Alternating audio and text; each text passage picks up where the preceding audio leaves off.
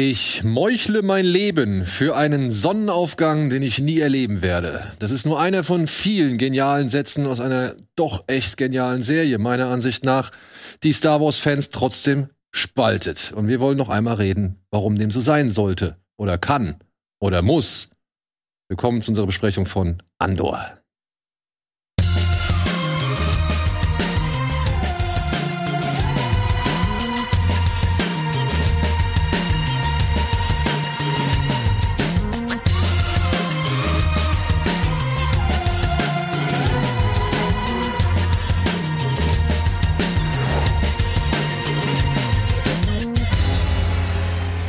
Hallo und herzlich willkommen zu einer neuen Ausgabe Bada Binge. Wir hatten es schon mal hier und da ein bisschen anklingen lassen. Wir wurden auch schon öfter mal gefragt, ob es denn noch mal so sein wird.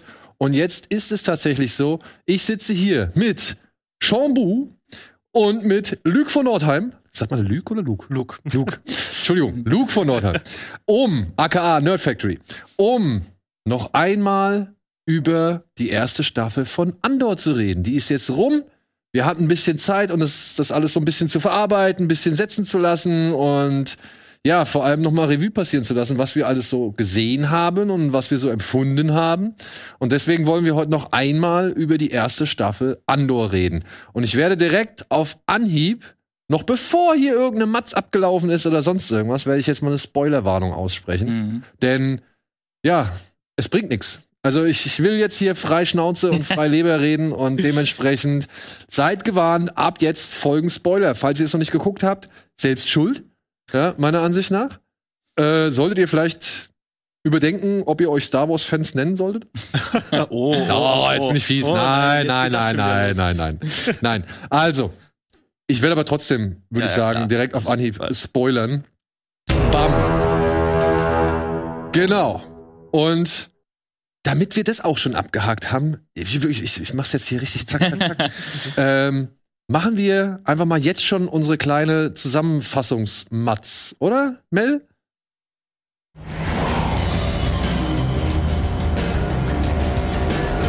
Der Funke ist entfacht. Am 21. September startete auf Disney Plus das serielle Star Wars Spin-off Andor. Darin geht es um den gleichnamigen Rebellen, der vom Waisenkind zum Gejagten, zum Gefangenen und schließlich zum Guerilla wurde. Dabei suchte Cassian Andor rund fünf Jahre vor den Ereignissen in Rogue One eigentlich nur nach seiner Schwester.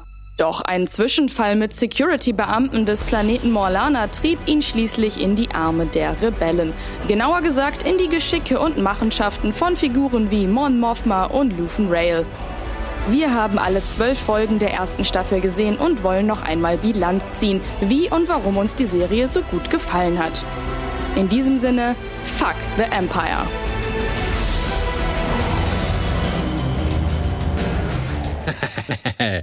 sie hat's wohl wirklich gesagt. Ja, ne? sie mussten sie wohl dann doch noch äh, redubben. Was ich übrigens äh, doof finde, weil eigentlich dürfen sie einmal Fuck sagen, um die 13er Wertung noch zu behalten. Und das wäre doch der perfekte Moment gewesen, das endlich mal zu brechen, gerade bei Endor. Also, da die Serie schon ja. so viel mit so vielen gebrochen hat, irgendwie. Ja.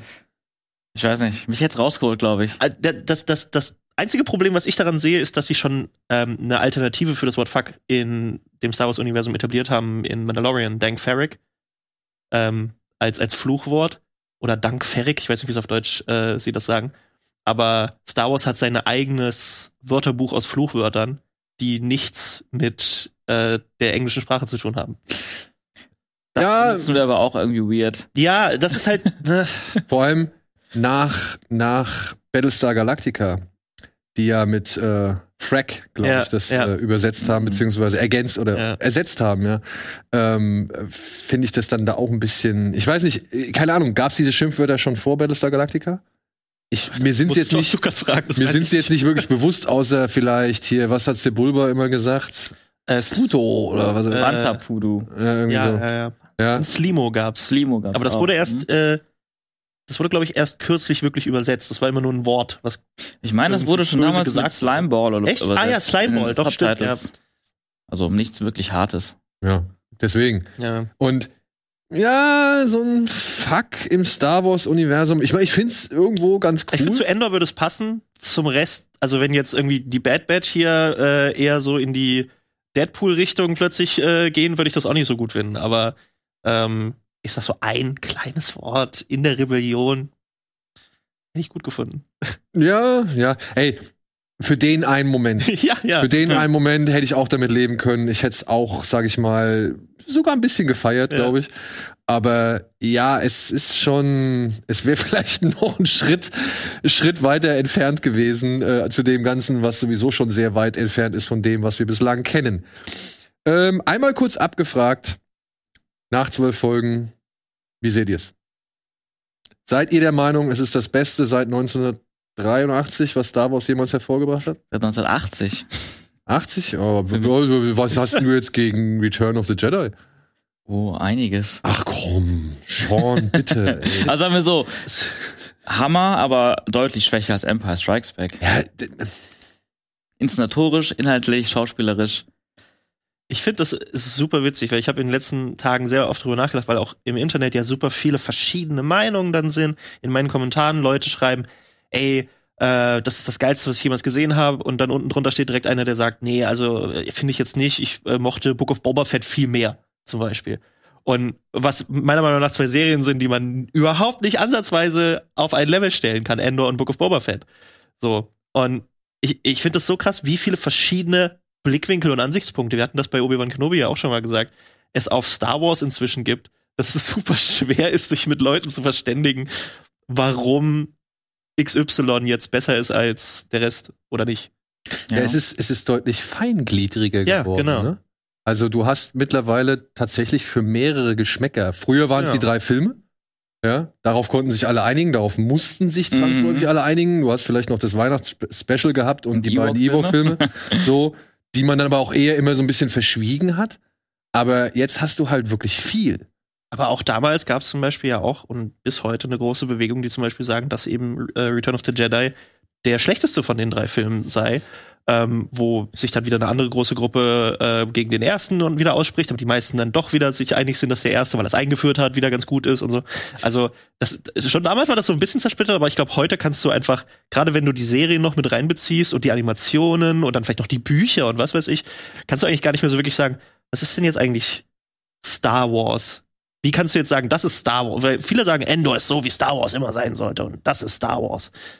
Nee, ich frage mich vor allem, obwohl da sind auch eine Menge Jedis und so weiter mit dabei, ja.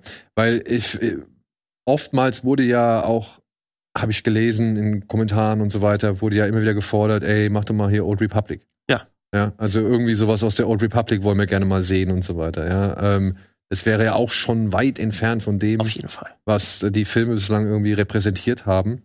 Aber naja, es wäre trotzdem mit der Macht, es wäre trotzdem mit Lichtschwertern, es wäre trotzdem mit dunkler und heller Seite, mit Jedi und Sith oder irgendwelchen anderen finsteren Gesellen. Und dann sind dann vielleicht wieder Leute, die haben mit den Old Republic Spielen angefangen, Star Wars überhaupt kennenzulernen, haben dann vielleicht die Bücher dazu gelesen und die Comics dazu gelesen und für die ist halt das eher Star Wars und danach haben sie erst die ganzen Filme geguckt. So, also das ist, das ist super schwierig. Oh, das würde mich mal interessieren, liebe Leute. Gibt es da draußen jemanden von euch, der wirklich irgendwie ein Spiel, ein Buch oder sonst irgendwas zuvor oder ja, vorher gelesen hat, bevor er irgendwie mal einen Film gesehen hat? Das würde mich, das fände ich mal spannend zu wissen. Also ich hatte das, eher selten. ich hatte es ja letztes Mal schon, als wir hier vorher so ein bisschen gequatscht haben, äh, erzählt, dass ich, glaube ich, Episode 2 zuerst geguckt habe und dann Episode 1 damals, weil aber ich mich nicht mehr richtig dran erinnern kann. Aber ich bin mir relativ sicher, dass bevor ich wirklich verstanden, weil ich war auch recht jung, bevor ich wirklich verstanden habe, was Star Wars ist und was das ausmacht, mit den Filmen habe ich die Spiele zuerst. Also ich habe zuerst Old Republic gehabt und das war für mich wirklich das, was. Star Wars in mein Leben wirklich integriert hat als Star Wars. Und erst danach habe ich Episode 2, 1, 3 und dann die alten geguckt. Krass. Und 2 ist immer noch der schlechteste von der ganzen Reihe, finde ich. Aber nur handwerklich, Äh, ja, finde ich. Also er hat gute Sachen, aber er, er, er leidet darunter, dass er der einer, einer der ersten oder der erste Einer digitale der ersten auf jeden Ja. Fall. äh, Film war, gerade wenn du ihn jetzt heute auf Disney Plus in der 4K Upscaled-Version anguckst. Nicht gut gealtert. Nee, überhaupt nicht. Aber der Schnitt ist auch katastrophal im Film. Aber auch inhaltlich, jetzt mal ehrlich. Ich meine, du kannst ja nicht R2D2 fliegen lassen, nachdem du ihn drei Teile lang hast nicht fliegen lassen. So, das ist doch Quatsch. Das finde ich noch eher ein geringeres Problem. bei dem Was? Das war für mich sowas von immanent, Alter. Das war für Für mich wirklich, der, der Film steht und fällt einfach nur damit, dass Obi-Wan Kenobi in drei, vier Szenen einfach einen richtig schlecht angeklebten Bart hat. Das, ist das auch ganz alles, was- furchtbar. Ja. Ja. ganz furchtbar. Ja, der Film hat schon sehr viele Ja, Schwachstellen. und halt hier, ne? Äh, ja. Der Ausflug. So, so, komm, ähm, wir, wir schweifen, Mhm. glaube ich, ab. ähm, womit steige ich ein? Warum? Also ich bin, beziehungsweise, Mhm. wie sieht's aus? Ihr habt zwölf Folgen geguckt, was sagt ihr? Also genau, das waren ja unsere. Ja, war Ist es- eigentlich, das war eigentlich die Frage. Ist es das Beste seit, von mir aus 1980, äh, was von Star Wars hervorgebracht worden ist? Oder darf man das gar nicht so streng sehen? Beziehungsweise, das ist ja das Thema. Diese ganzen Vergleiche. Ja, Mhm. sie machen uns ja eigentlich, und ich, ich nehme mich da nicht raus, ne? Ich vergleiche auch mit anderen Sachen und so weiter. Und äh, natürlich gebe ich Vergleiche an, um vielleicht Leuten ein Gefühl zu geben, was sie vielleicht erwarten können oder beziehungsweise auf was sie sich einstellen können und so weiter. Keine Frage. Aber ich bin mir im Laufe der letzten Jahre auch immer mehr dem, der Tatsache bewusst geworden, Vergleiche fucken ab. Ja, Vergleiche machen eigentlich nichts unbedingt besser. Ja, Ja, vor allem machen sie direkt vieles schlechter. ja, Vergleich. Ja, ich glaube, das Ding ist einfach so, was du eben auch angesprochen hattest. Für so viele Leute ist Star Wars einfach was, also, oder für jeden ist Star Wars was anderes, also was anderes macht Star Wars für verschiedene Leute aus. Und das liegt, glaube ich, auch einfach daran, dass die Filme von Lucas vor allem, die waren so voller Ideen und da steckt so viel drin, so vieles Verschiedenes. Nicht nur Jedi, auch in Han Solo oder diese ganze Militärästhetik oder die geilen Welten oder einfach Sci-Fi in sich oder die Story oder die Politik der Prequels vielleicht auch, Palpatines Aufstieg. Alles verschiedene Sachen plus Games, plus, plus, ähm, also vor allem die Games, aber auch vielleicht Comics und, und, und Bücher. Und ich glaube, man hat so seine verschiedenen Schwerpunkte irgendwann gefunden, weil ähm, es gibt genug Leute, die sagen, Star Wars soll nur seichtes Abenteuer sein, gut gegen böse. Und das ist dann cool. Und, und dann können die vielleicht mit Endor nicht so viel anfangen. Und dann gibt's andere Leute, die in Star Wars viel mehr diese, ja, weiß nicht, sich mehr in diese Welt reinfallen lassen wollen, die möglichst authentisch sein soll und möglichst wenig Humor haben soll. Ähm, für dich ist dann vielleicht auch Endor was, eher was. Und ähm, ja, die einen sagen Jedi, die einen sagen eher Raumschlachten, die einen sagen eher, weiß ich nicht, vielleicht die ganzen coolen Gangster und Piraten und Schmuggler. Und dadurch, dass es halt so eine reichhaltige Welt war und, und Filme waren, ähm, ergeben sich halt so viele Sachen. Ich meine, das ist bei so vielen Franchises, die jetzt fortgesetzt werden, sei es Alien, sei es, sei es Indie, sei es Ghostbusters, sei es sonst was, ist es auch so, ich beobachte ich immer wieder, irgendwie hat dann der Regisseur, der jeweilige Regisseur und Autorenteam und so dann irgendwie doch nur so eins, zwei Schwerpunkte dieses Originalfilms genommen, weil das für ihn diesen Film ausmacht. Und damit trifft man aber dann nicht den Geschmack von vielleicht den anderen drei, vier, fünf Gruppen, die aber andere Schwerpunkte gesehen haben.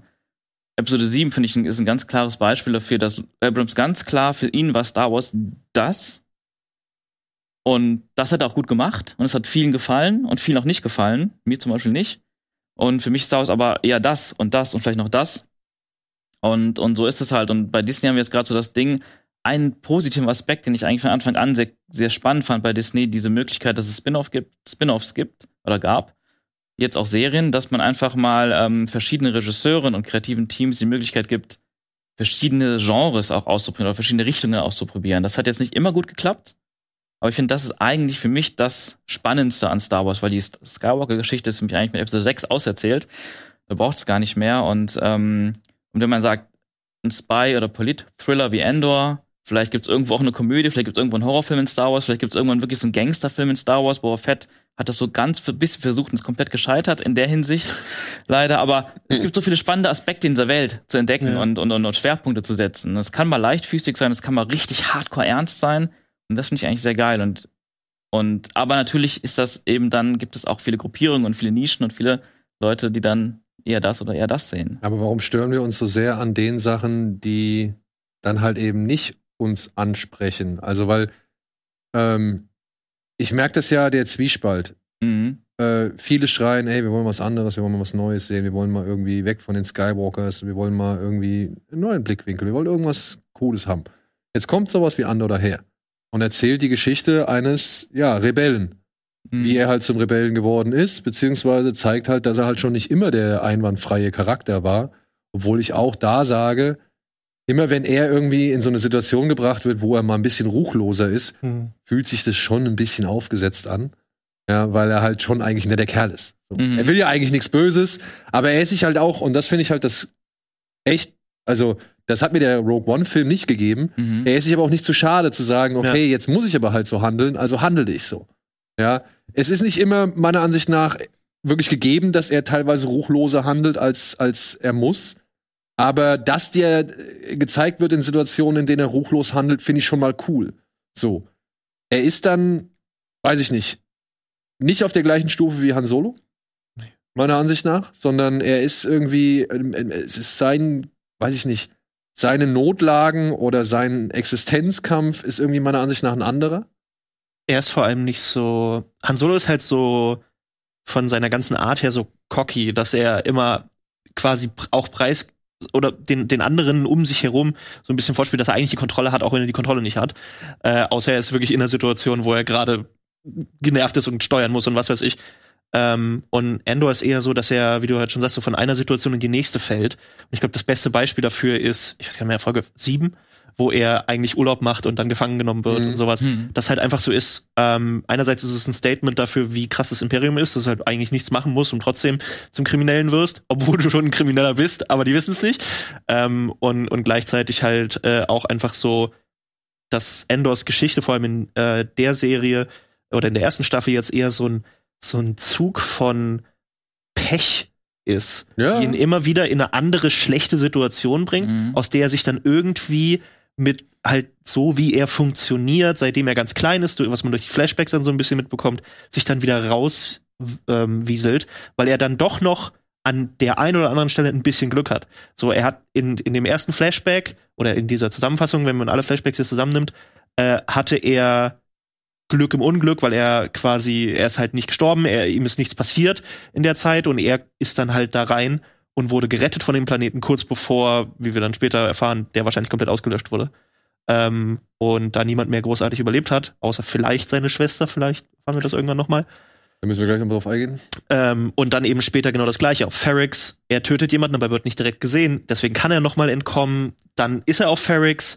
Nein, nein, nein, nein. Es geht halt immer weiter mit dem Gefängnis und so weiter und so fort bis halt zum Ende. Er ist immer wieder in einer Situation, wo es aussichtslos erscheint und er dann eigentlich extrem Pech hatte, um da zu landen und dann so die kleine Prise Glück kriegt, Ja, aber die, die ihm dann mit seiner eigenen Fähigkeit oder mit seinen eigenen Fähigkeiten sich aus diesen Situationen wieder rauszuwieseln hilft. Aber wenn du so guckst, aus den, wie er aus dem Gefängnis rauskommt und so weiter und so fort, das ist natürlich Beobachtungsgabe und so weiter und so fort und Hartnäckigkeit. und Hartnäckigkeit, ähm, aber halt auch an gewissen Punkten eben, dass er am richtigen Ort mit den richtigen Gefangenen zusammen äh, stand und mit den richtigen Leuten, zusammen- dass Olaf der älteste Mann da ist, der ausgerechnet dann zusammenklappt, wenn sie die wichtigste Information, die sie gerade alle beschäftigt, brauchen, um zu wissen, was ist auf Level 2 passiert.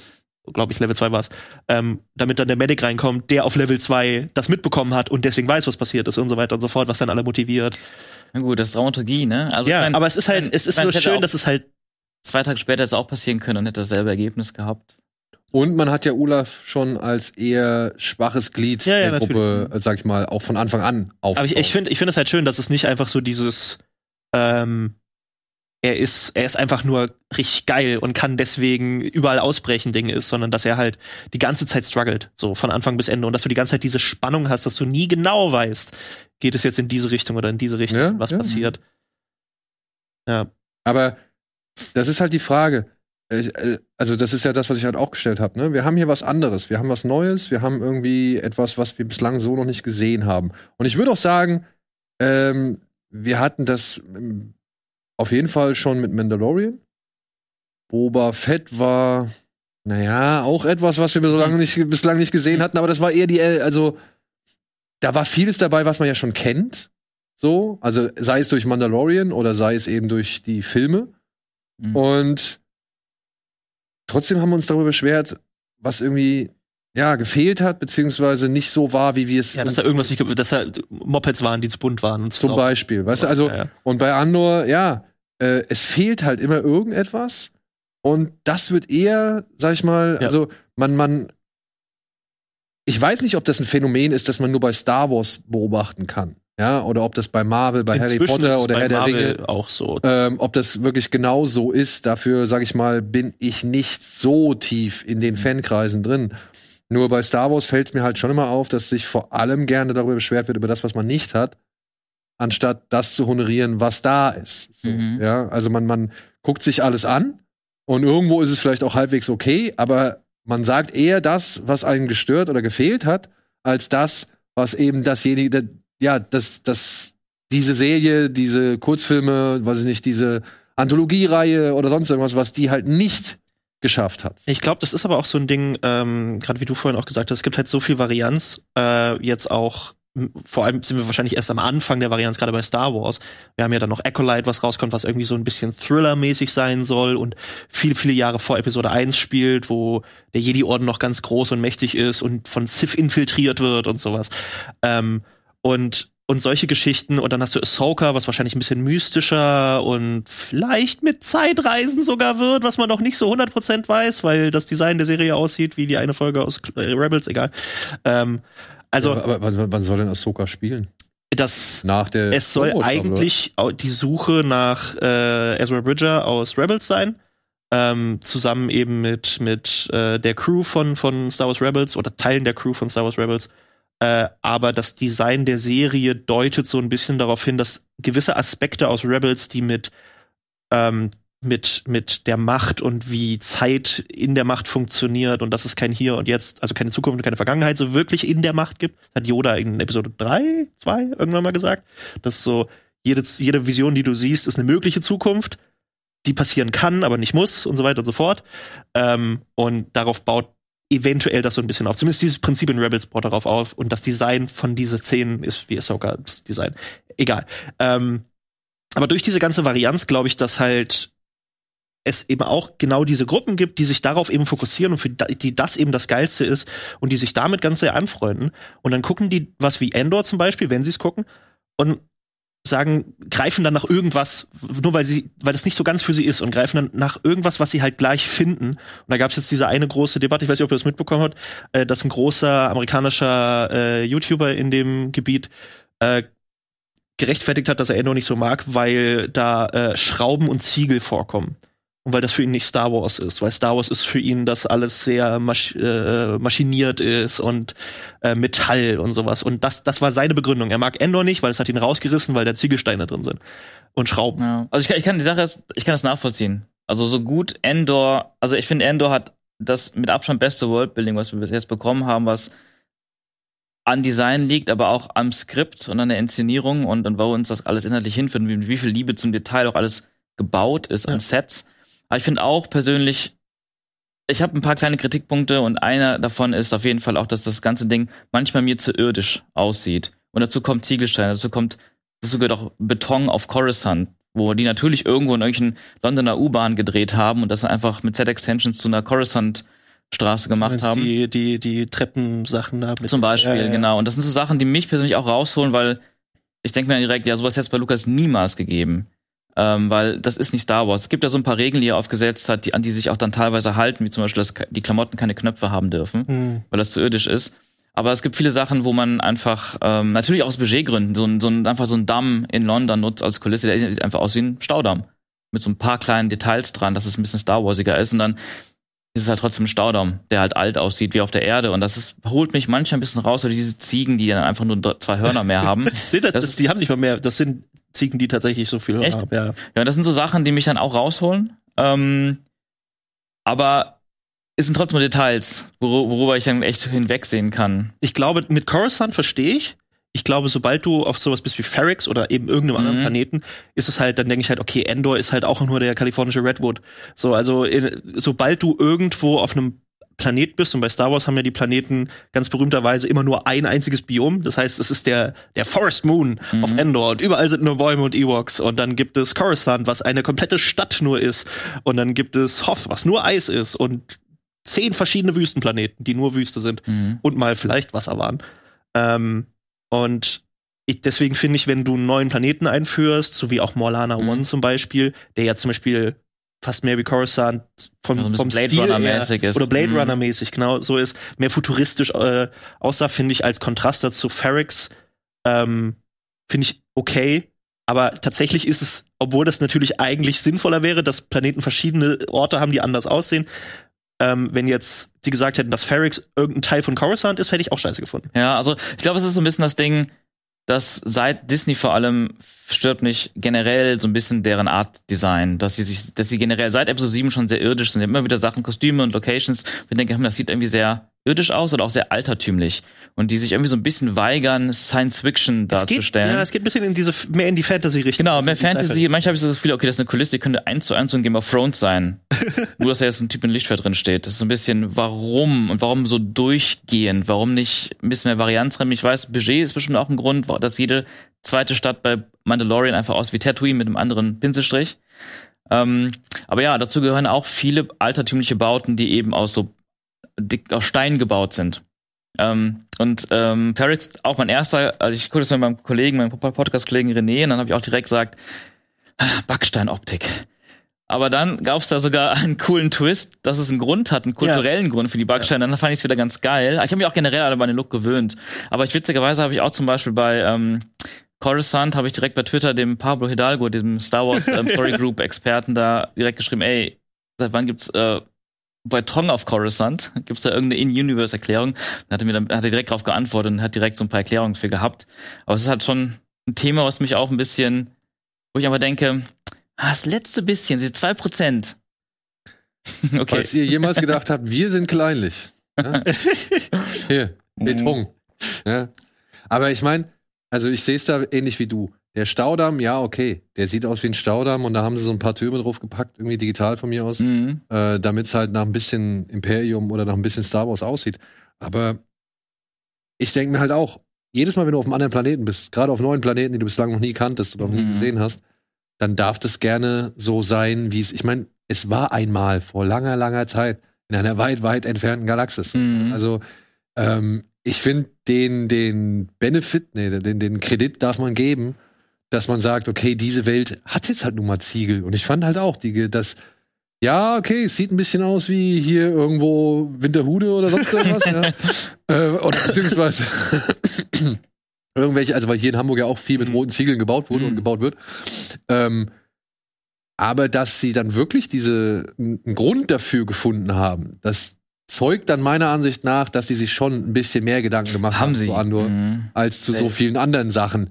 Wie zum Beispiel Obi-Wan, wir lassen zwei Snowspeeder mal in diesen Turm da rein. Oh, Das ärgert dich immer noch. Das ärgert mich wirklich so Das ärgert mich derartig, auch, ja, weil das ärgert ist, mich auch hart. das ist wirklich, das ist ja das Ding, weil ich glaube, da sind ja die richtigen Leute schon am, am, am Hebel gewesen. Das sind ja Leute, die haben Plan, die wissen ja Bescheid, die haben irgendwas Oder auch gemacht. nicht. Ja, aber oder auch nicht, aber ey, also, Also, Inzwischen durch diese ganze Disney Bob Chapek Nummer hat man ja auch noch mal so ein bisschen noch mal so einen anderen Winkel auf diese ganzen Serien, die jetzt gekommen sind und die vermeintlichen Fehler, die potenziell auch mit bisschen Druck von hinten zu tun haben und sowas. aber du willst mir doch nicht sagen, Ähm. dass da ein, ein da, da sitzt ein Hugh McGregor, da sitzt eine Kathleen Kennedy, ja? Und dann sitzt vielleicht noch ein Sharpek da und wie hieß die Regisseurin Catherine Chow? Nee, äh, Deborah Chow. Deborah Chow. Mhm. Die sitzen da und dann kommt das Effekt-Department kommt an und sagt so, hier ist unser Angriff der beiden Snowspeeder auf diesen, wie heißen die? Äh, Inquisitor-Turm. Inquisitor-Turm, ja, auf den Inquisitor-Turm. Auf Nure. Und dann fliegen sie da rein und sind plötzlich weg. Da kann mir doch keiner erzählen, dass sie da sitzen und sagen, ey Leute, Ich glaube, Ja, aber, aber das, sind die hin. also, Also- Obi-Wan war, finde ich, aber hat sich das richtig durchgezogen, dass das einfach alles so stümperhaft inszeniert war und auch gedacht war. Also das Imperium war komplett dumm. ja. Es hat einfach die ganze Zeit nur Blödsinn gemacht und wurde so leicht ausgetrickst und besiegt. Es gab überhaupt keine Verteidigung äh, bei diesem Turm vor allem und das war einfach so, so ein Ding, wo ich einfach dachte, ja, das ist Writing und Directing. Die haben beide gedacht, wir finden das cool. Sturmtruppen sind doch immer die, die daneben schießen, das machen wir zum Programm. So, so dämlich ist das Imperium und Obi-Wan kommt immer irgendwie raus mit dem Mädel da ja unterm dem Druck. Mädel unter der Jacke. Und solche Sachen und, ey. und die, die, die Snowspeeder kommen rein, es gibt keine orbitale Verteidigung, es gibt auch direkt vor Ort keine Verteidigung, da, sind, da hängen überall TIE Fighter, keiner fliegt los. Das, der Snow, Snow, Snowspeeder wird nur deswegen zerstört, weil Reaver da mit der Macht noch einen Kasten da hinterher wirft. Also das war wirklich so, also Obi-Wan ist bei mir wirklich der Tiefpunkt gewesen der Serien und um den Bogen zu Andor zu schlagen, ich finde das gerade bei Andor so geil, mit wie viel erstmal Liebe zum Detail die da rangegangen sind und wie viel Ernsthaftigkeit und Realismus. Also bei Andor habe ich die ganze Zeit das Gefühl, wenn mal was auftaucht wie ein TIE Fighter oder ein Stormtrooper, dann krieg ich Gänsehaut und muss sich fürchten und verstecken. Und ähm, wenn wir planen, eine, eine imperiale Basis zu infiltrieren, dann ist das richtig stichhaltig und durchdacht und wirklich schwierig und gefährlich. Oder auch das Gefängnis, wo ich mir auch die ganze Zeit dachte, klar, es wird einen Prison Break geben. Das ist jetzt der Plot dieser drei Folgen. Wollte Aber mehr. wie? Wie? Ich habe mich ganz gefragt, wie? Weil, weil Obi-Wan wäre es so egal, die kommen halt raus. Easy. Ja. Die machen halt irgendwas und draußen, fertig und fliegen weg. Aber hier ist es halt so authentisch erzählt, inszeniert und durchdacht, dass ich wirklich denke, boah, krass, wie schaffen die das? Und das macht's dann auch so spannend. Also ich muss auch sagen, bei Endor äh, ist, glaube ich, von den eigentlich, eigentlich komplett seit 2015 war es, ne? Ja, 2015 ist das erste Mal, wo ich sage, wenn du das guckst, hast du nicht das Gefühl, dass, oder ich hatte es zumindest nicht, dass drinnen sowas ist, wo du sagst, ja, das ist mit jetzt noch alles ein bisschen wacky. Oder das ist jetzt, ah, da ist der Effekt sitzt aber nicht so gut. Oder sowas. Mhm. Sondern du guckst es halt durch und so richtig was, wo du jetzt sagen könntest, außer die Ziegel oder was weiß ich, aber Mhm. jetzt was, was halt äh, vom, vom Handwerklichen einfach her, hast du eigentlich nichts, wo du dich wirklich dran äh, großartig aufhängen kannst. Ja. Ähm, und und ähm, das finde ich noch so, also umso überraschender, ähm, wenn man sich halt so den Status von den ganzen anderen Disney-Produktionen anguckt, die halt in derselben Zeit gemacht wurden. Mhm. Ähm, wo man ja weiß, es gab irgendwie Engpässe bei den Effektstudios und äh, ähm, die Leute, weil die alle von zu Hause aus gearbeitet hatten, aber nicht unbedingt die Rechenkapazität zu Hause hatten, die sie gebraucht Mhm. hätten. Waiter zum Beispiel hat jetzt auch alles, was Homeoffice ist, gekillt wieder Mhm. und zieht alle Leute wieder zurück in ihre in ihre Offices, weil Erklärt Cocaine Bear. weil sie einfach, Ah. weil sie einfach daraus gelernt haben ähm, aus den letzten zwei Jahren, dass es halt ähm, für das, was sie machen, nicht den Qualitätsstandard hat, den sie gerne hätten. Ähm, es wird jetzt darüber geredet, dass die, die Slates, die wir gerade kennen, wann jetzt die ganzen Serien kommen von Star Wars und von Marvel, dass das jetzt rausgestretched wird, weil man sich mehr Zeit lassen will für die Sachen. Mhm. Gott sei Dank. Ähm, weil eben wohl gerade Bob Chapek das alles scheißegal war, wie die Qualität ist. Der wollte einfach nur Sachen auf Disney Plus, Plus Mhm. bringen, damit die Leute abonnieren und hat es trotzdem nicht geschafft, das irgendwie zu einem äh, Plus-Geschäft zu machen. Und äh, dass jetzt mit der neuen alten Führung ähm, bei Disney wohl wieder ein großer Wechsel, was das angeht, kommt. Und ich, ich kann mir halt vorstellen, dass es so viele Kleinigkeiten hinter den Kulissen, also hinter, hinter, hinter den Kulissen gab, die mit beeinflusst haben, warum zum Beispiel vielleicht das Writer-Team von Obi-Wan keine dritte, vierte, fünfte Version von den Skripten nochmal irgendwie hätten machen können oder wollten. Ich- ähm, Moment, da würde ich aber noch mal, da würde ich noch mal einhaken. Wir hatten das, glaube ich, schon besprochen. Ja. Bei Obi-Wan waren halt aber auch echt Graupen-Writer Mhm. mit am Start, die halt ne? wirklich richtig, also pass auf, ich bin ja nur der einfache Konsument, ja, also vielleicht ein bisschen, nicht ganz einfach, aber vielleicht ein bisschen komplexer, aber ich bin trotzdem ja, genau bei sowas bin ich ja eigentlich, möchte ich ja gern einfach nur einfacher Konsument sein. Und ich sehe Obi-Wan. Und ich sehe, Obi-Wan hat seine Probleme. ja. Und ich gucke mir an, wer hat Obi-Wan geschrieben. Und wenn ich dann den Autoren sehe von I. Frankenstein, ja, dann muss ich mich aber auch nicht wirklich wundern. Das ist echt komisch, ne? Ich frage mich auch, wie das passiert. Ob das einfach eine Geldeinsparungsmethode ist oder keiner sonst frei hat. Ja, vielleicht war es auch so, die hatten das dann und haben gesagt, oh, jetzt müssen wir das machen, weil wir haben gar keine Möglichkeit, das nochmal Ja, ich glaub, Also nur mal zum Vergleich, ne? Ich meine, ich, ich, also, du siehst, du siehst die Schreiber von Obi-Wan, du siehst, was die vorher gemacht haben, ja? Und denkst dir halt, ja, okay, ne? Der, kein Wunder, warum der sich das Mädel unter den Mantel packt und keiner von, von Imperium sieht Mhm. irgendwie. Ich gucke mir jetzt das an. Ich gucke mir jetzt Andor an. Und welche Folge ist es? Ich glaube, Folge 10. Eine meiner Lieblingsfolgen. Ja, dieses äh, nur ein Weg raus oder ein One Way Out. mhm. Und dann gibt's diesen geilen Monolog von Luthen Real, die, den er da, Mhm. diesem Spion, diesem Spitzel irgendwie äh, runterbetet.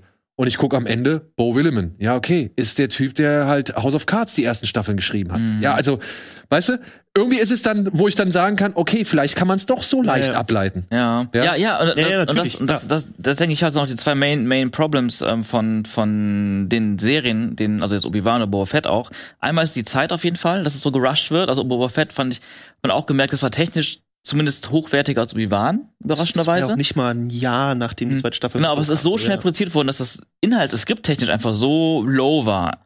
Mittelmäßig bis vielleicht sogar schlecht und, und Obi-Wan halt noch krasser und, und der andere Aspekt ist halt ähm, eben die Leute hinter, hinter der Kamera.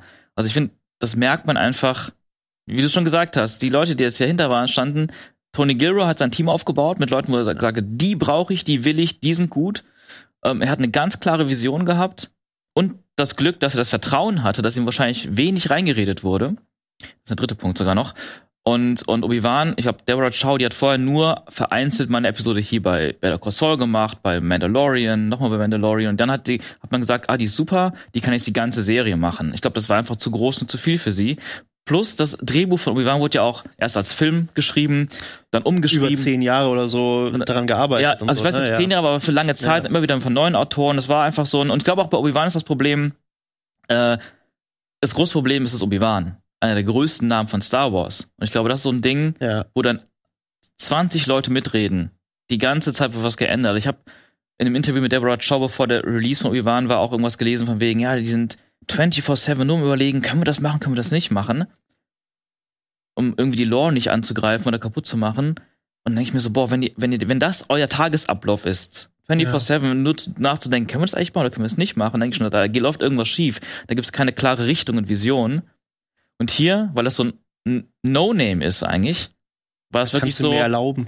ey, macht, macht mal. Tony Ja, Gilroy, allem- mach mal. Vor allem, ich meine, man hört ja in dieser ganzen gesamten ersten Staffel nicht einmal das Wort Macht, also Mhm. beziehungsweise Ja, ja. The Force, Mhm. und man Ja. hört nicht einmal das Wort Jedi. Mhm. So. Und ja. selbst, selbst sowas wie äh, Imperator wird irgendwie so zweimal kurz gedroppt. So, Aber das äh, sogar mit Namen. Das hat mich überrascht. Irgendwann wurde ein paar Ja. Mal Palpatine auch gesagt. ja, aber ist doch geil. Mhm. Ähm, und ich, ich äh, muss auch sagen, als die das damals vorgestellt haben, ähm, auf der auf der Celebration dann auch mit mehr Details und so, worum es sich drehen wird und dass sie gesagt haben, es werden zwei Staffeln und es wird eine Staffel wird zwölf Folgen und so, da dachte ich mir schon, okay, das geht generell so ein bisschen ab von dem, was sie jetzt gerade gebracht haben mit diesem Das hörte sich nach viel mehr Plan an. genau, das, genau das war das. Es war halt nicht so, als dann, als dann zum Beispiel rauskam, dass Obi-Wan nur, es waren sechs Folgen, Mhm. ne? einfach sechs Folgen, hab dachte ich so, okay, das ist ein bisschen wenig Zeit dafür, um das darzustellen, vor allem wenn die dann auch wieder nur so halbstündig sind und hier sind es zwölf Folgen, die alle eine Stunde gehen. Ja, drei, Ähm, ja, dreiviertel, Dreiviertel, aber 35 ja, bis 45. halt- letzte, glaube ich. so. Halt nicht so eine, weil bei Mandalorian hast du ja teilweise eine Varianz von 40 Minuten und 23 Minuten Mhm. Folgen. Ähm, und jetzt gibt's auch gerade wieder eine große Unterhaltung eben genau über die Writer-Teams von den verschiedenen Serien. Und dass ähm, zum Beispiel die ganzen Favreau-Geschichten und Filoni-Geschichten ähm, sehr undifferenziert, also äh, sie, sie haben mehr oder weniger fünf Leute, die alle den gleichen Stil haben und halt nicht so viel Varianz drin, wohin bei Endor sehr, sehr viel verschiedene, auch kulturelle äh, Aspekte drin sind, Leute, die verschiedene Dinge gemacht haben und verschiedene Sachen geschrieben haben. Und das, äh, da gibt es jetzt gerade eine ganz große Bewegung dafür, dass äh, Filoni für, für die nächsten Sachen, die er macht, weil er ist ja jetzt auch der Creative Head, glaube ich, von, von äh, Lucasfilm, ähm, darauf achtet, dass die, die ganzen Writer-Teams ein bisschen diverser insgesamt sind, was die ganzen Stile angeht, aber Mhm. auch generell, dass zum Beispiel mehr Frauen drin sind und eben verschiedene kulturelle Sachen vielleicht auch drin sind, um es einfach ein bisschen, ähm, um ein bisschen mehr Diskurs, dass nicht alle die gleiche Idee haben, aber auch nicht zu weit voneinander weg sind und alle sich die ganze Zeit streiten, sondern dass es so, Ja, ja. Weil das wohl bei Endor jetzt so war und sehr gut funktioniert hat, ja, offensichtlich. Das äh, meiner Ansicht nach schon. Wir machen einmal kurz eine kleine Unterbrechung und melden uns gleich nochmal zurück mit, äh, ja, einer kleinen Kontroverse, würde ich jetzt mal aufstellen. Oha, oha. Wir haben noch ein bisschen. Wir haben noch ein bisschen. Wir müssen ja noch ein paar Punkte besprechen. Ja. Ähm, ja, aber weißt du, was du jetzt gesagt hast? Ne? Da wird darauf geachtet, dass das und das und das. Ich glaube, von solchen Gedanken sollte man sich auch noch mal ein bisschen freier machen. Habt eine geile Idee. Dann ist es scheißegal, ob du schwarz, braun, gelb, grün, lila gepunktet oder sonst irgendwas bist. Oder Frau, Mann. Es ist scheißegal. Habt eine geile Idee. Aber glaubt nicht, dass ein Mädchen unterm Mantel durch die Halle spaziert irgendwie eine geile Idee ist. Das ist so, hinterfrag dich da selbst. ich glaube, das ist so ein bisschen das, äh, das Ding ist, ich, das ist ja eigentlich ein Given. Es, es sollte ja eigentlich der Punkt sein. Sollte man meinen. Aber Ja, der, der, der eigentliche Punkt sollte ja sein, hey, äh, wir sind das äh, eins der, der reichsten und mächtigsten Unternehmen der Welt. Äh, lass uns doch mal diese Serie für dieses gigantische Franchise machen. Die Grundgedanke meiner Meinung nach sollte sein, wir haben eine gute Idee dafür. Ja, und, nicht, und, nicht irgendwas ja, und aber auch da nötige Mittel und nötige Zeit, weil, Ja, genau. weil ne, wie gesagt, Obi-Wan fühlt sich an, als wäre es mega gerusht worden, Boba Fett genauso, war ja auch so eine Art Lückenfüller und und Endor, da merkst du einfach, ähm, da steckt sehr viel Zeit hinter, also sehr viel Überlegung auch, einfach sehr viel Entwicklung, designtechnisch, aber auch drehbuchmäßig. Ich meine, allein das, dass man ähm, diese ganze Kultur entwickelt hat mit der Be von Ferrix mit der Beerdigung Ja. und diesem Marsch und der Musik dahinter, das ist das kostet Zeit und gute Ideen und gute Leute. Plus, also sieht man es gerade. Und dann hast du noch, das ist mir letztens aufgefallen, hast du noch diese ganze Kultur auf Aldani von diesen Aldani, Leuten, ne? ja. die da, die da hinpilgern zu diesem Tempel Mit und immer weniger Ziegenfell. werden. Hm? ja, Mit dem Ziegenfell noch. Ja, das auch. Ja. Genau. Oder auch, auch irgendwie, auch irgendwie kulturell was ganz Neues und eigenes war auch die Kindheit von, von Endo selbst, ähm, auf, auf Kenari. Und das fand ich irgendwie so spannend, dass man so viel verschiedene Kulturen jetzt miterlebt, die sich sehr authentisch anfühlen und echt und durchdacht mit einer History. Ähm, überraschend auch, dass es alles mensch menschliche verschiedene Kulturen waren, die teilweise auch eher primitiv waren. Fand ich auch sehr interessant und neu. Das war ja schon auch ein Kritikpunkt, ne? dass man Ja. zu wenig, sag ich mal, andere Rassen oder Aliens oder Mhm. irgendwie. Obwohl, wenn man sich mal so ein bisschen umguckt, da sind im Hintergrund immer Leute oder Man beziehungsweise immer, Es glaube ich, so ein bisschen vergessen in, in äh, so dieser Bubble, vor allem wenn man dann sich so an die jetzt Filme zum Beispiel, an die letzten erinnert und an Episode 7 zum Beispiel, wo du irgendwie nur für Episode 7 und 8 wurden, glaube ich, 20, 30 neue Spezies erfunden, die dann einfach irgendwo äh, auf, auf ähm, Canto Bight irgendwie Canto Bight, ja. rumstehen und, und oder Jakku oder oder auf. Jakku rumrennen und sowas.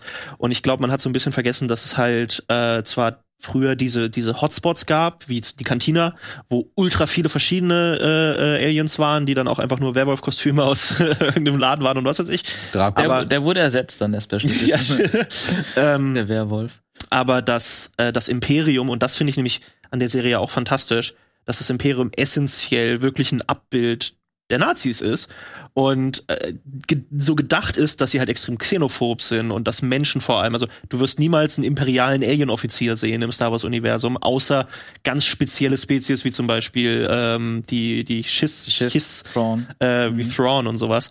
Ähm, aber Einen Schiss hat man sogar gesehen in diesem riesigen Ja. Büro von Imperium Genau. Coruscant. und.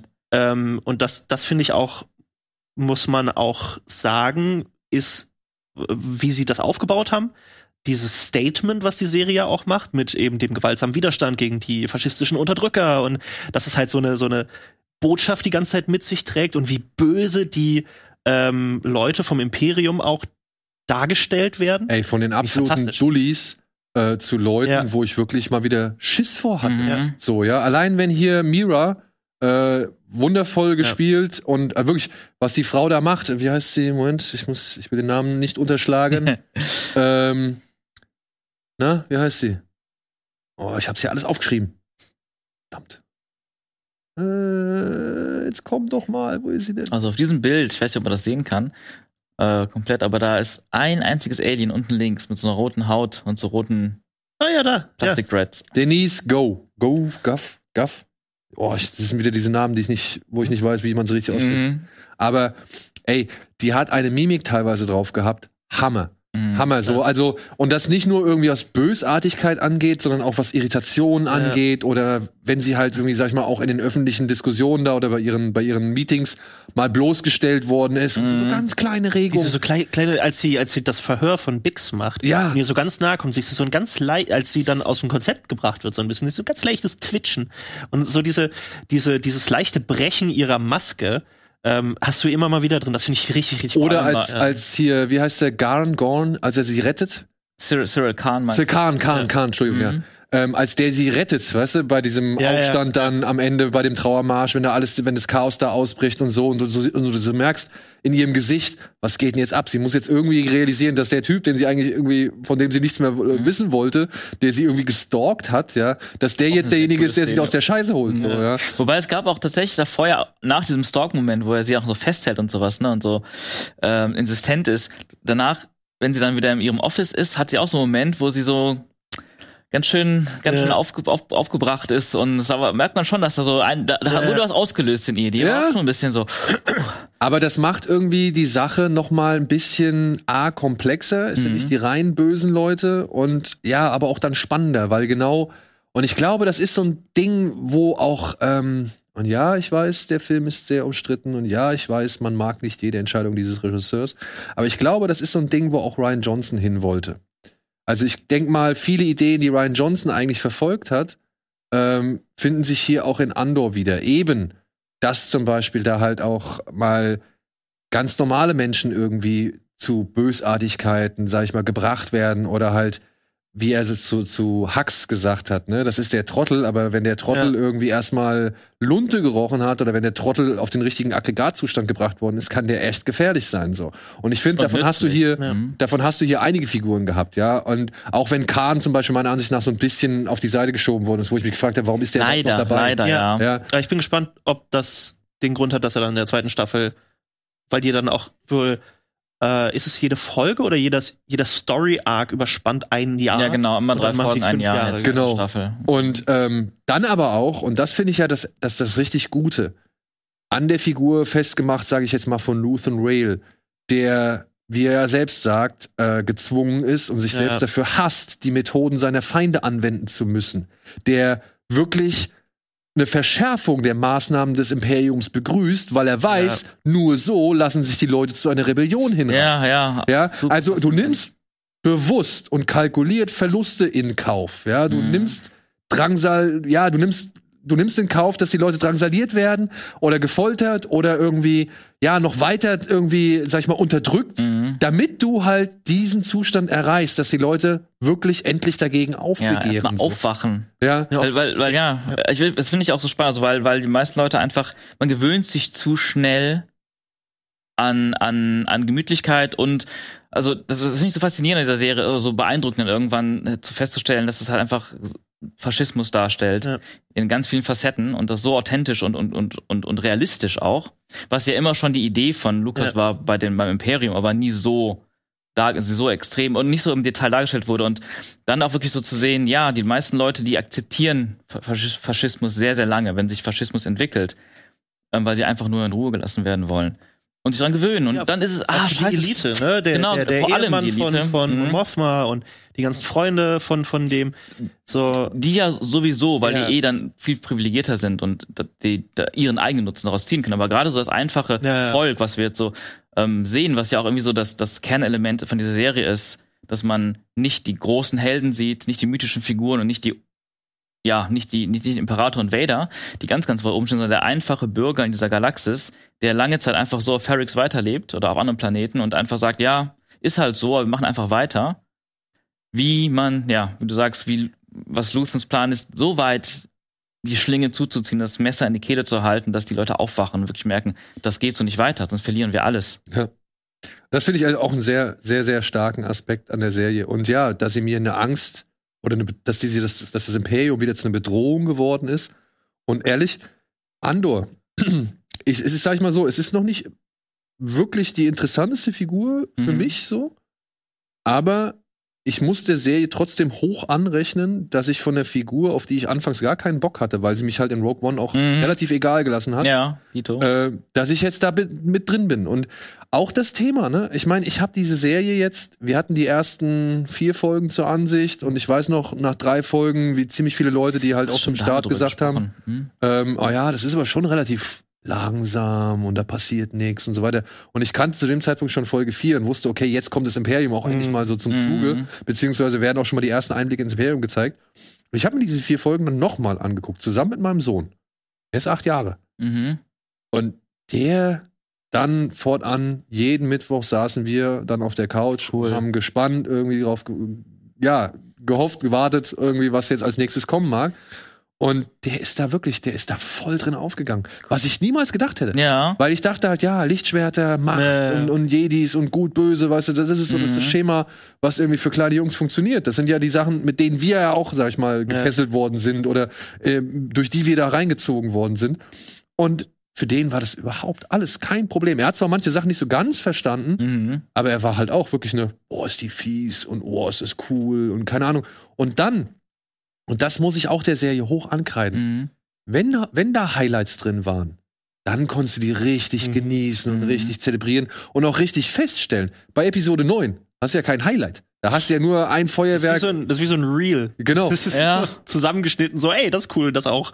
genau. Ja. Das ist cool, das ist cool, das wollen die Fans, das mögen die Ja. Fans, das haben wir schon lange Zeit erprobt, so zack, zack, alles Ja. rein. Mhm. Ja, und hier der Kampf von, von Luthen mit seiner Fondor gegen Ja. diesen, gegen diesen Stern. ja. Was ist ich? Abtaster. Es war ja, Ja, nicht mal ein ja. Sternzerstörer. So. Mhm. Ja, ja, da ist er ja. Ja, mit seinen, Class Cruiser. Ja. mit seinen, mit seinen äh, Satellitenschüsseln so, ja. Wie geil war das bitte? Hammer, ja. Ich fand das übrigens, wo du das auch gerade gesagt hast mit, mit Episode 9 und sowas, ich fand das interessant, dass es am Anfang auch immer hieß, so, ja, nee, Endor, äh, Tony Gilroy hat ganz speziell gesagt, es gibt keinen Fanservice, gar nicht und so. Und das Ding ist, es gibt eine ganze, ganze Menge Fanservice, aber halt nicht dieses Offensichtliche. Ja, nicht diese Es ist nicht so dieses Mandalorian, oh, da ist jetzt äh, Luke Skywalker und der zersägelt Mhm. äh, so ein paar krasse Druiden und ja. rettet dann alle. Cameos hier, Cameos Ähm, da. sondern das sind halt so, so Details im Hintergrund. Der, der Blaster von Endor ist der Blaster aus den Jedi äh, Knight Spielen. Von der Standardblaster von Kyle Katarn Ja. zum Beispiel. Was mich ein bisschen traurig macht, weil ich hatte bei Rogue One so ein bisschen im Nachhinein gedacht, ach, hätte man doch aus Endo einfach Kalketan gemacht. Der ist ja nach dem gemodelt auch. Ja, aber, aber Ja. trotzdem neuer Charakter. Das hätte Ja, ganz ja, cool in den alten Kanon gepasst und dann hätten wir eine Kalkatan-Serie jetzt. Aber trotzdem nett, dass sie diese Waffe noch übernommen und, haben. Genau, und dann halt so Kleinigkeiten, äh, die, wie zum Beispiel, dass dieses Schiff auch so ein Early Concept von, von Sternzerstörern war, das dann nicht benutzt wurde, oder von Mhm. Schiffen des Imperiums benutzt, das nicht benutzt wurde und jetzt wieder reingezogen wird. Mhm. Ganz viele Sachen aus den, äh, aus dem Legends-Bereich, die hier und da noch mit reingestreut wurden. Ja, vor allem in den, in den Antiquitätenladen von Luton Genau, da zum Coruscant, Beispiel ne? auch. Aber auch da witzigerweise so, dass Tony Gilroy das gar nicht, meistens gar nicht mitbekommen hat. Es war so, macht, also der, dem ist das erst im Ja. Nachhinein online aufgefallen. Ach, die Leute erkennen da irgendwelche Sachen im Hintergrund, die sind mir gar nicht aufgefallen. Weil er ja immer darauf geachtet hat beim Design auch, wenn Leute, wenn die Designer halt viele Star Wars Elemente reingebracht haben, zum Beispiel gab es Designs von dem Schrottplatz auf Ferrix, Ja. wo so ein riesiger Venator-Class Ja, ja. Äh, Destroyer von, von der Republik dann da so halb liegt und auseinandergenommen wird. Und das war dann auch so, das sieht man im Film halt nicht, weil all diese offensichtlichen Sachen hat er direkt gesagt, nee, das bitte rausnehmen, das bitte rausnehmen, das bitte rausnehmen. Aber und- man sieht da trotzdem Teile davon. Teile, aber Ja, die sind man halt so, dann das ist halt so wirklich, da muss man Blech, was so wirklich, grob die Form hat mit so einem roten Mhm. Streifen drüber. Genau, du da muss man ah, wirklich okay. genau hingucken, aber oder, oder die, die Ja. Verbindung herstellen, aber dann haben die Designer halt diese Chancen genutzt, wie den Antiquitätenladen, wo die einfach Ja. ganz viel in den Hintergrund gepackt haben, wie auch die Sankara-Steine aus Indiana Jones ja, und sowas. Ähm, ja, aber das Gute ist halt, dass es eben nicht ablenkt oder nicht Genau, irgendwie genau. äh, von Es ist- sich Du aus. wirst nicht so drauf in Die. Serie ist nicht Genau. aufgebaut. So, Ich glaube, das Offensichtlichste ist die blaue Milch. Ja, Ja, oder ja, alles, stimmt. was blau, jedes blau, die blauen Nudeln. äh, Ja. Also die Serie hat auf jeden Fall etabliert, dass sehr viele Lebensmittel im Star Wars Universum blau sind oder grün. Aber ähm, also wirklich un meiner Meinung nach ein bisschen übertrieben viele verschiedene Lebensmittel, die aus irgendeinem Grund einfach blau sind. Die Fruit Loops waren nicht, äh, das waren Fruit Loops, ne? Also die war, waren so cool, ne? Das, Das waren, Fruit Loops sind das noch waren ja, das waren so Knödel, die so halb rot und grün-blau mäßig auch waren. Die Milch dazu war blau, die die Asianudeln und alles in dem Ding von den Asianudeln, was ja offensichtlich als als To-Go-Box so äh, designt wurde. Mhm. Ja, die Box war mir auch zu blau. sagen. Ja, ja, genau. ähm, und ich meine, das, ich finde das okay. Es gibt im Star Wars Universum ja auch irgendwie äh, 50-Style Diners und Ja, Äh, ja aber äh, mal, das, was weiß das, ich, das, das, ist aber- halt, das ist der krasse ja. Unterschied, ne, wo ich echt immer noch immer Lukas hin noch hinterher weine, was Design angeht. Wenn er einen 50s Diner macht, in Episode 2 zum Beispiel, mit, Dex, äh, mit Dexter, dann sieht das trotzdem aus wie Star Wars, finde ich.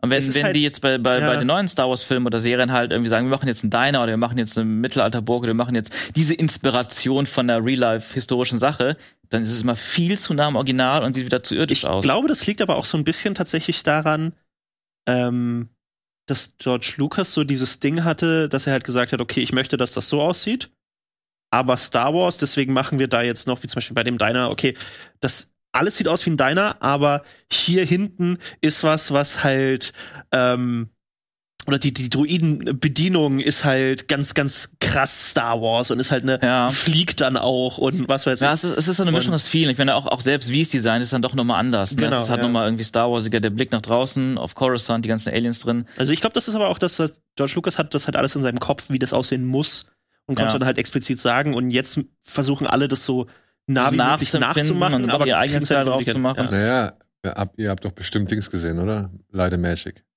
Noch nicht tatsächlich, noch nicht geschafft. Werde ich? Weihnachten nachholen.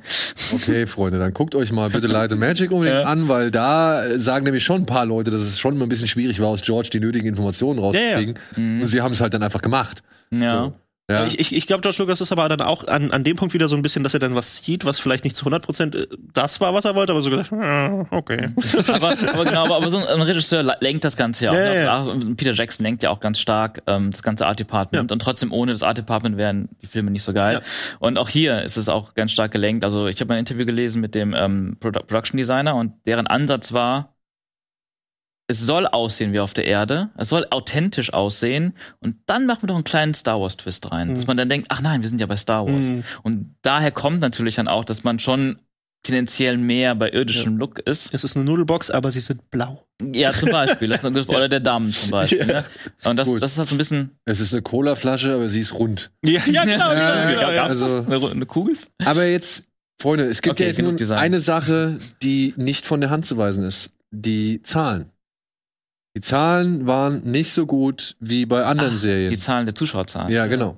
Die Zuschauerzahlen. Mhm. Also zumindest das, was bislang so kolportiert worden ist, was irgendwie an die Öffentlichkeit gedrungen ist und so weiter. Warum? Was haben wir, haben wir eine Müdigkeit ist es, ist der Frust, der durch Obi-Wan entstanden ist, ist der zu groß? Liegt es dann doch an uns, die jetzt irgendwie einfach nur, sag ich mal, ja, in, sag ich mal, eingeschränkten Blick haben, beziehungsweise nicht so einen allumfassenden Blick haben, ist die Nostalgie doch wichtiger, als wir es vielleicht wahrhaben wollen? Was, was hat Also die Serie ich- falsch gemacht? Ich glaube, ich glaube, das sind viele Faktoren. Also ähm, erstmal gibt es nicht so einen richtigen Aufhänger wie Obi-Wan Ja. oder Boba Fett. Mandalorian hat erstmal von sich aus funktioniert, war ein Überraschungshit und hat auch mit Yoda, Baby Yoda extrem gut viral gezündet außerhalb der Serie. Ähm, und es war die erste Serie, das war schon mal so ein bisschen, das wollte man mal sehen. Aber Endor verfehlt einfach äh, von den Trailern her auch irgendwie so ein. Stell dir vor, Vader wird fünfmal auftauchen und die hätten das ein paar Mal im Trailer gezeigt, die hätten das deutlich Ja, ja. gesehen. Ähm, das ist auf einmal ein Punkt. Der andere Punkt ist aber auch natürlich, äh, die Serie nimmt sich sehr viel Zeit. Das ist sehr ungewohnt im Vergleich zu den Serien, vor allem, die wir vorher hatten. Sie ist nicht so leichtfüßig Guten gegen Bösen kämpfen und, und ähm, die Guten kämpfen gegen die Bösen und Heroes und jedes Mal ist eine coole Actionsequenz. Ähm, und was auch auf jeden Fall, glaube ich, viel ausmacht, ist, diese Folgen haben nie einen Cliffhanger.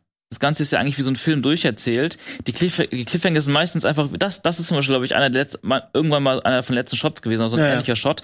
Ende. Und es ist einfach so, okay, es hört einfach auf. Und viele Serien ähm, leben ja einfach davon, also auch viele schlechte oder mittelmäßige Serien leben davon, dass die eigentlich total uninteressant sind oder mittelmäßig und dann am Ende hast du bei diesen fetten Cliffhanger denkst, ah, ich muss weiter gucken. Ja. Und das hat Endo einfach fast nie, also wirklich, wirklich so krass e- konsequent nie, ähm, dass ich mir auch gut vorstellen kann, dass Leute sagen, es war jetzt irgendwie nicht so, das nicht so meins und dann ist es einfach vorbei und warum soll ich weiter gucken? Also ich glaube, das ist auch noch ein Faktor. Ich glaube, dass das eines der großen Probleme, also mal abgesehen davon, Mhm. dass es parallel mit Game of, äh, Game of Thrones Spin-off House of Dragon kam und Mhm. mit äh, Rings of Power und gleichzeitig lief auch She-Hulk, wenn das noch mehr Leute geguckt haben zu der Zeit. Ähm, War She-Hulk, war das so ein Hit?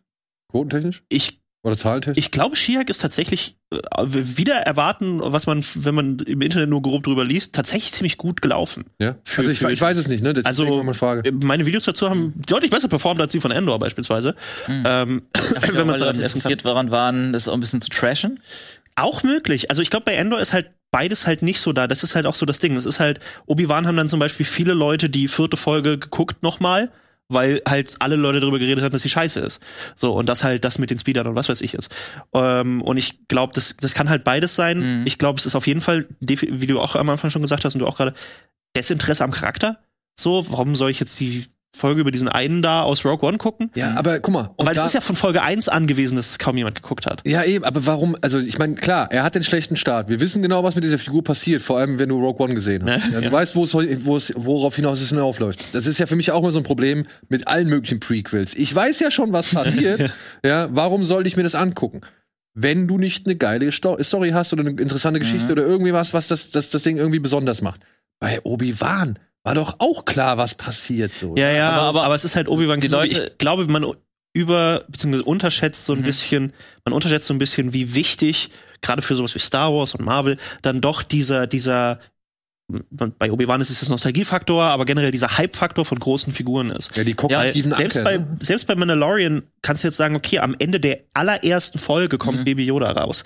Das heißt, da ist schon so ein Connection-Punkt mit diesem kleinen Wesen, was aussieht wie Yoda, was Ja, instant ja. ja. überall im Internet war, nachdem das äh, rauskam, Mhm. dass du trotzdem sagen kannst, okay, was wäre jetzt gewesen, wenn die Serie jetzt bis zum Ende gelaufen wäre und du hättest dieses Baby nicht gesehen, Ja, die werden wären dann genauso viele Leute wahrscheinlich. aufgesprungen. Äh, nee, So, auf oder jeden nicht. Fall nicht. Genau. Ne? Und werden wahrscheinlich auch das Interesse wahrscheinlich Ich glaube, gerade bei Star Wars, gesunken. bei Marvel und bei diesen großen Franchises ist, ist glaube ich, dieser, dieser, dieser ähm, Fanservice-Punkt tatsächlich so ein großes Element vom Erfolg, dass ähm, man das einfach nicht unterschätzen darf, dass vielen Leuten dann vielleicht, vor allem so der großen Masse, das auch nicht so wichtig ist, ob das jetzt gut geschrieben ist oder nicht. Ja, also ich glaube, vor allem ist es bei Obi-Wan so gewesen, dass ähm, sehr unterschätzt wurde, wie beliebt doch die Prequels sind. Also Ja. wie viele Fans die Ja. haben. Und ey, Ewan McGregor. Mhm. Das ist einfach Ewan McGregor. Ewan McGregor als Obi-Wan wieder zu sehen, da habe ich mich auch ultra drauf gefreut. Und ich glaube, extrem viele Leute. Und was, man so, was ich so gelesen habe, ist, dass Disney auch komplett überrascht war von den guten Ja. Zahlen von Obi-Wan. Die haben das ganze Projekt scheinbar selber gar nicht so wichtig genommen, sondern einfach gedacht, wir müssen das jetzt noch rausbringen, vielleicht auch wegen diesem Ja, ja. äh, Disney-Chef, der dann aktiv war, dass man dachte, komm, irgendwie einfach fertig kriegen. Und die waren überrascht. Ich meine, die haben ja auch Hayden Christensen so beschützt in der ganzen Ja. Promotour, weil die alle Angst hatten, dass den ja alle hassen. Und der Ja, hat so das- viel. Das haben wir anders erlebt. als wir da waren, war, war aber für alle dann schon klar, dass sie richtig. Ich habe den ja am ersten Tag ihrer Pressetour habe ich die ja getroffen in Berlin. Nur mal kurz zu flex. Ja. Ähm, und, ähm, mhm. Wir und, auch. Und wie schüchtern Hayden Christensen da war. Stimmt, du hast die Interviews gemacht mit denen, ne? Ne, Mel. Ja, ah ja, ihr, ja.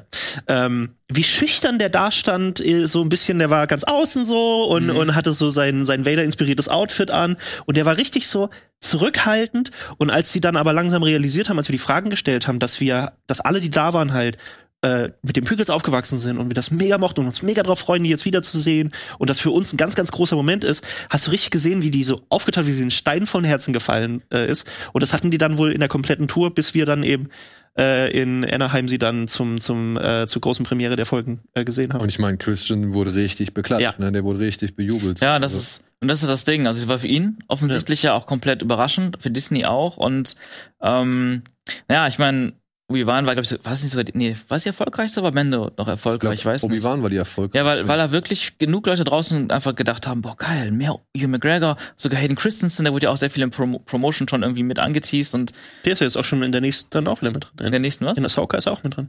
Hayden? Hayden. Ah ja, doch, stimmt, stimmt. Wahrscheinlich Flashbacks oder was Ja. Geist. Hm.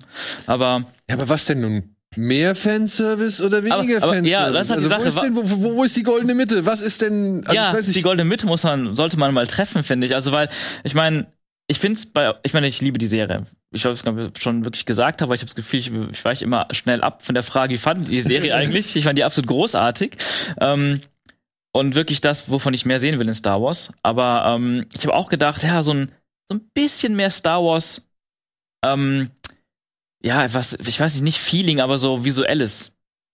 Science Aliens, klassische Aliens, in den ersten sechs Filmen vor allem, die man nie gesehen hat. Ähm, generell mehr Aliens, ein bisschen mehr Sci-Fi, ein bisschen mehr Exotik. Und ich glaube auch, obwohl ich es Hammer fand, wie es erzählt worden, inszeniert und geschrieben, gespielt vor allem, ähm, da habe ich auch gedacht, ja, es hätte vielleicht trotzdem nicht geschadet, alles ein bisschen zu beschleunigen manchmal. Ja, zumindest die vielleicht in den ersten drei Folgen. Aber auch da muss ich sagen, als jemand, der jetzt wirklich lange Jahre Fer Serien guckt, Mhm. ja, und jetzt auch wir, sag ich mal, in der Zeit leben, wo so viel rauskommt, wie du es ja vorhin schon Mhm. angeführt hast, mit House of Dragons Mhm. und Herr der Ringe und was weiß ich, was noch alles dabei, She-Hulk, ja, und keine Ahnung.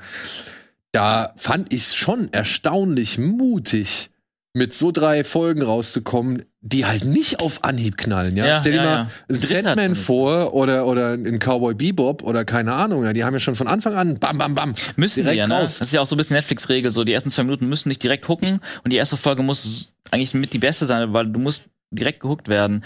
Und ähm, also, was ich einfach nur dachte, ist, mein Wunsch wäre es einfach, dass die Serie ein bisschen mehr von dem hat, was vielleicht manches Leute Star Wars jetzt vermisst haben, inklusive dem Beton vielleicht auch und Aliens und sonst was, weil ich finde, diese Story und diese Ja. Art der Serie sollte, sollten viel mehr Leute gucken. Ja, Vielleicht glaub, braucht es wenn dann sie- ein bisschen mehr visuelle Schmankerl und Wenn ein Gilroy sich Cameo. ein bisschen auf zwei, drei Fanservice-Elemente mehr eingelassen hätte, äh, die vielleicht dann wirklich so ein bisschen mehr in die Mandalorian-Richtung gehen, wo es was sehr Offensichtliches ist, was aber keine große Riesenrolle spielt. Jetzt nicht unbedingt, also ich finde es gut, dass Darth Vader zum Beispiel nicht drin ist, weil der hat da nicht. Sagen wir so, man braucht ihn nicht. Verloren, so. Ne, aber ich aber glaube, wenn irgendein Charakter, wie zum Beispiel Thrawn oder irgendein Admiral, Oh, irgendwas, auch rausgebracht. ir- irgendwas, was wichtig da so drinne wäre. aber genau, Wo halt aber Leute wir haben noch einen gehabt. Wir Ja, aber den, den, den Du, du hast Leute Chef. drin. Der ganz große Chef, der ganz, ganz ISB. große Chef äh, vom ISB war ja der Typ, der schon in Clone Wars irgendwie immer der Admiral und, und, und der Captain von den Ja, Schiffen Episode war und 4 dann zum ersten in. Episode Genau. 4 mit Ja, Schiff. Haupt- Aber, aber den kennt halt niemand. ja, es ist tatsächlich So. sehr unbekannt. Und, und ich glaube, wenn du halt so ein, wenn du im Trailer halt vor allem, also ich glaube, es geht viel mehr um die Promo da drumherum, wenn du einen anderen Starttermin gehabt hättest, der nicht zwischen tausend anderen riesigen Franchises ist. Ähm, sie wollten halt das Finale sichern, dass das Finale nicht, deswegen haben sie es einen Monat nach hinten geschoben und dann ist es halt, ne, ähm, wenn du das anders gehabt hättest und vielleicht zwei Szenen in den zwölf Folgen gehabt hättest, wo irgendwie schon vorher, ich fand das Ende gut mit dem Todesstern. Ich fand das richtig geil, dass sie das so an Wild nochmal haben. Ich habe mir das eh schon gedacht, aber ich fand das richtig nice. Aber wenn sie das oder irgendwas Star Wars zentrisches, irgendwas ikonisches in den Trailer mit reingezimmert hätten, was irgendwo nebenbei passiert, ich glaube, dann hätten mehr Leute das gesehen. Äh, die haben ja sogar schon sehr viel, eigentlich fast alles reingebuddelt in den Trailer, was irgendwie ein, Ja. eine, eine Shot vom Sternzerstörer war auch schon drin. ja, Saw Gerrera war irgendwie zwei, irgendwie zusammengerechnet fünf Minuten in der Serie und war halt im Trailer Mhm, mit drin. genau. Gut, aber den und seine Art muss ich auch nicht unbedingt. ich muss sagen, den mochte ich jetzt in der Serie sehr gerne. In den im Rogue One mochte ich ihn irgendwie, konnte gar nicht funktioniert, aber, aber wisst ihr was, was für mich Ninja Fan, ihr, was für mich ein Fanservice-Moment war, ein richtiger? Den Senat wiederzusehen. Ja, Ja. das stimmt, das stimmt. Und das war Das- auch im das Trailer, ja. Ey, so- und das sind aber auch, ich habe letztens so ein Reel, mir hat jemand über Twitter so ein Mhm. Reel geschickt, äh, wo halt wirklich mal alle geilen Shots irgendwie Ja. zusammengepackt worden sind. Und auch das, so, ein- wenn Mon Mothma da in dem Senat steht und Ja. äh, mit dem Rücken zu, zum Publikum so gesehen und wir Mhm. gucken halt einmal über diese ganze Szenerie, das sieht geil aus. Ja. Ja, Sieht das geil aus. ist schön, dass das mit eingenommen wird. Und mein Sohn, acht Jahre, After Credit Scene, wir sehen, was diese Dinger waren, Mhm. die sie da auf Nakina 5 gemacht haben, äh, sitzt da halt und applaudiert. Geil. Ja. Schön. Ja, er sitzt wirklich da und Mhm. ohne mich anzugucken oder sonst irgendwas. Er, er wirklich, er guckt sich das an und sagt, ja, geil. Ja, Mhm. und fand's Ja. wirklich richtig, richtig cool so. Auch wie der Shot so aufgebaut war Ja, mit, ja. Dem, mit dem, das, das war richtig Ja, Und ich geil. denk mir halt so, ey, wenn das bei einem Achtjährigen funktioniert, Ja. warum denn nicht bei so vielen anderen Leuten? Ja, aber Ja. gut, das war, da muss man Aber auch es ist halt vorher, das ist halt immer die. Die, die Promotion der Sache, ne? Es ist halt, es kann so gut sein, wie es, wie es halt wirklich auch ist und so qualitativ sein, wie es ist, wenn die Leute nicht vornherein schon gehuckt werden. ist ja wie beim YouTube-Video, wenn der Titel und das Thumbnail nicht stimmt, dann guckt das keiner. So. Also ich meine, Weil- die, die Hoffnung ist jetzt da, dass die zweite Staffel automatisch mehr Star Wars Ja, genau, drin haben genau. wird, weil man sich näher an Episode 4 annähert. Aber auch, weil man vielleicht ein bisschen auf Kritik reagiert, vor allem auf Aliens, da hat Tony Gilbert sich auch schon geäußert zu. Ähm, und das kann man mehr promoten, dann werden vielleicht Leute bei der zweiten Staffel gucken, denken sich dann, ah, ist echt ganz geil aus, und dann fangen die vielleicht dann rückwirkend mal die erste Ja. Staffel an.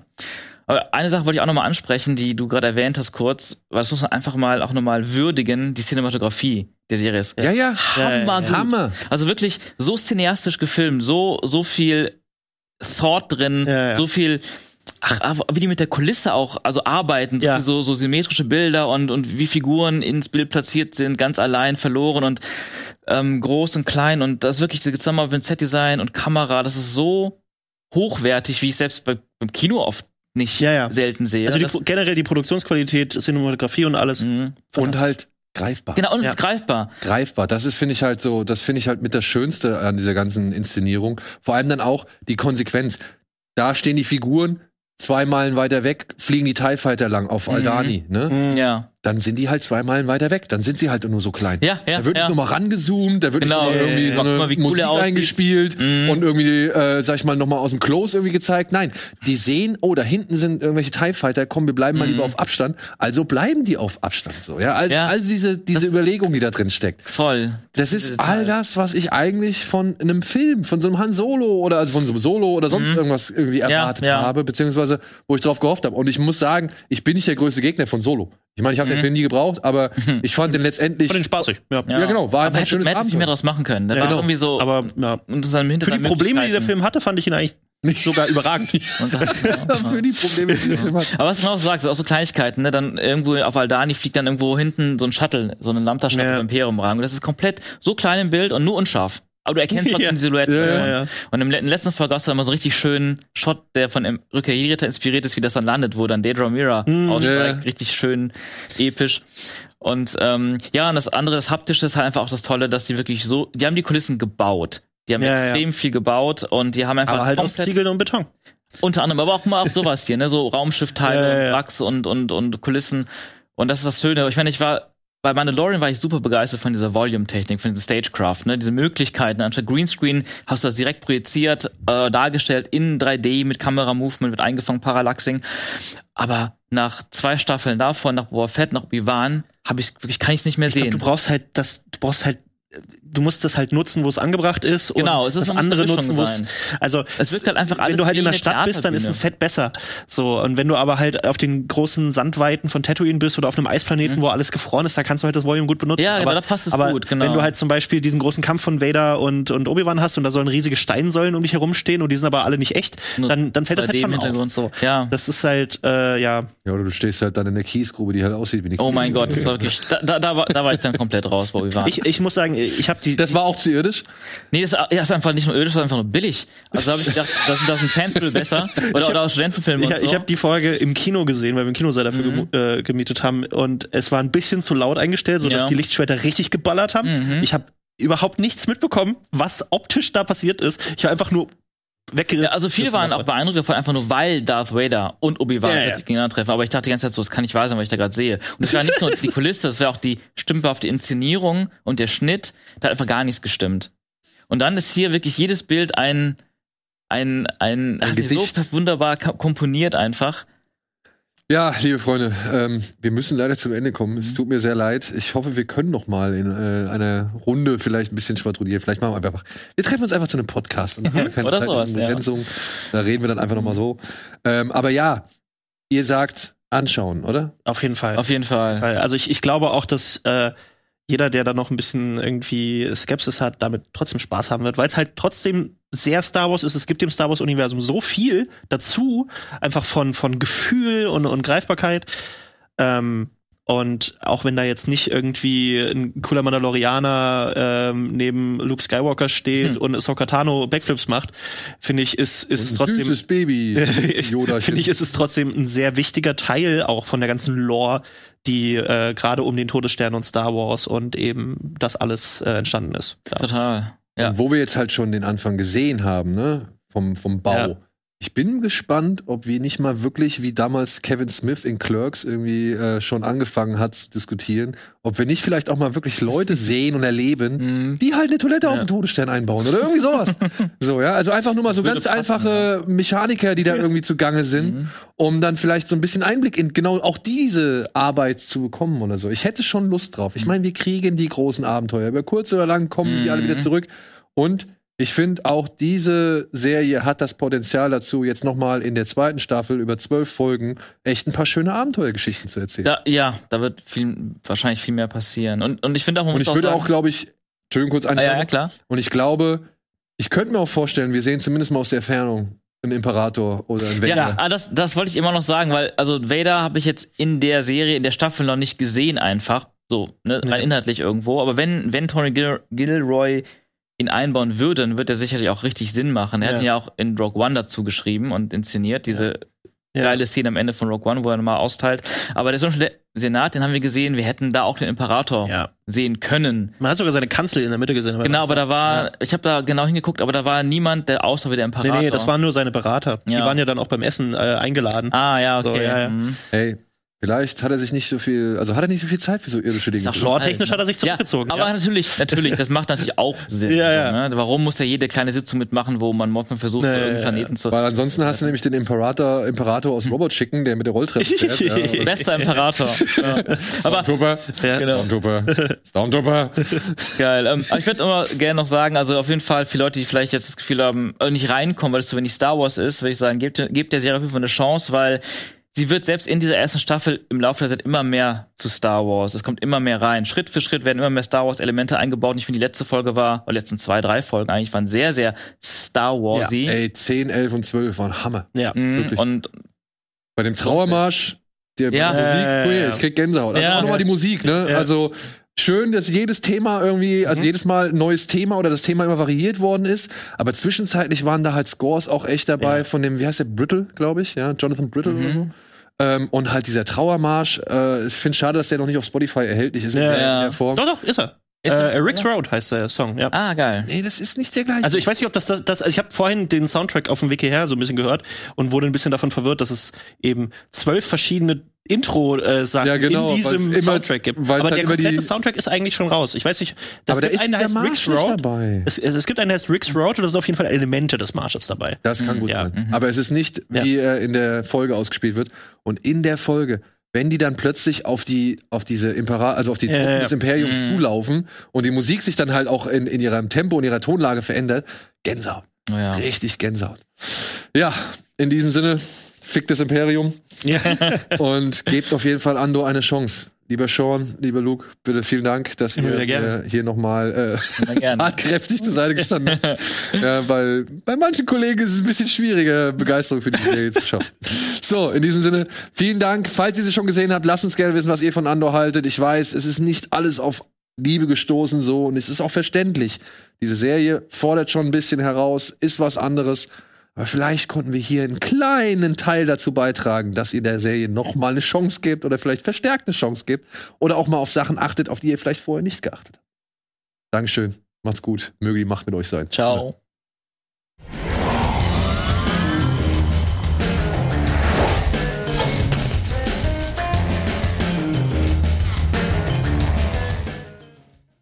Diese Sendung kannst du als Video schauen und als Podcast hören. Mehr dazu unter rbtv.to slash badabinch.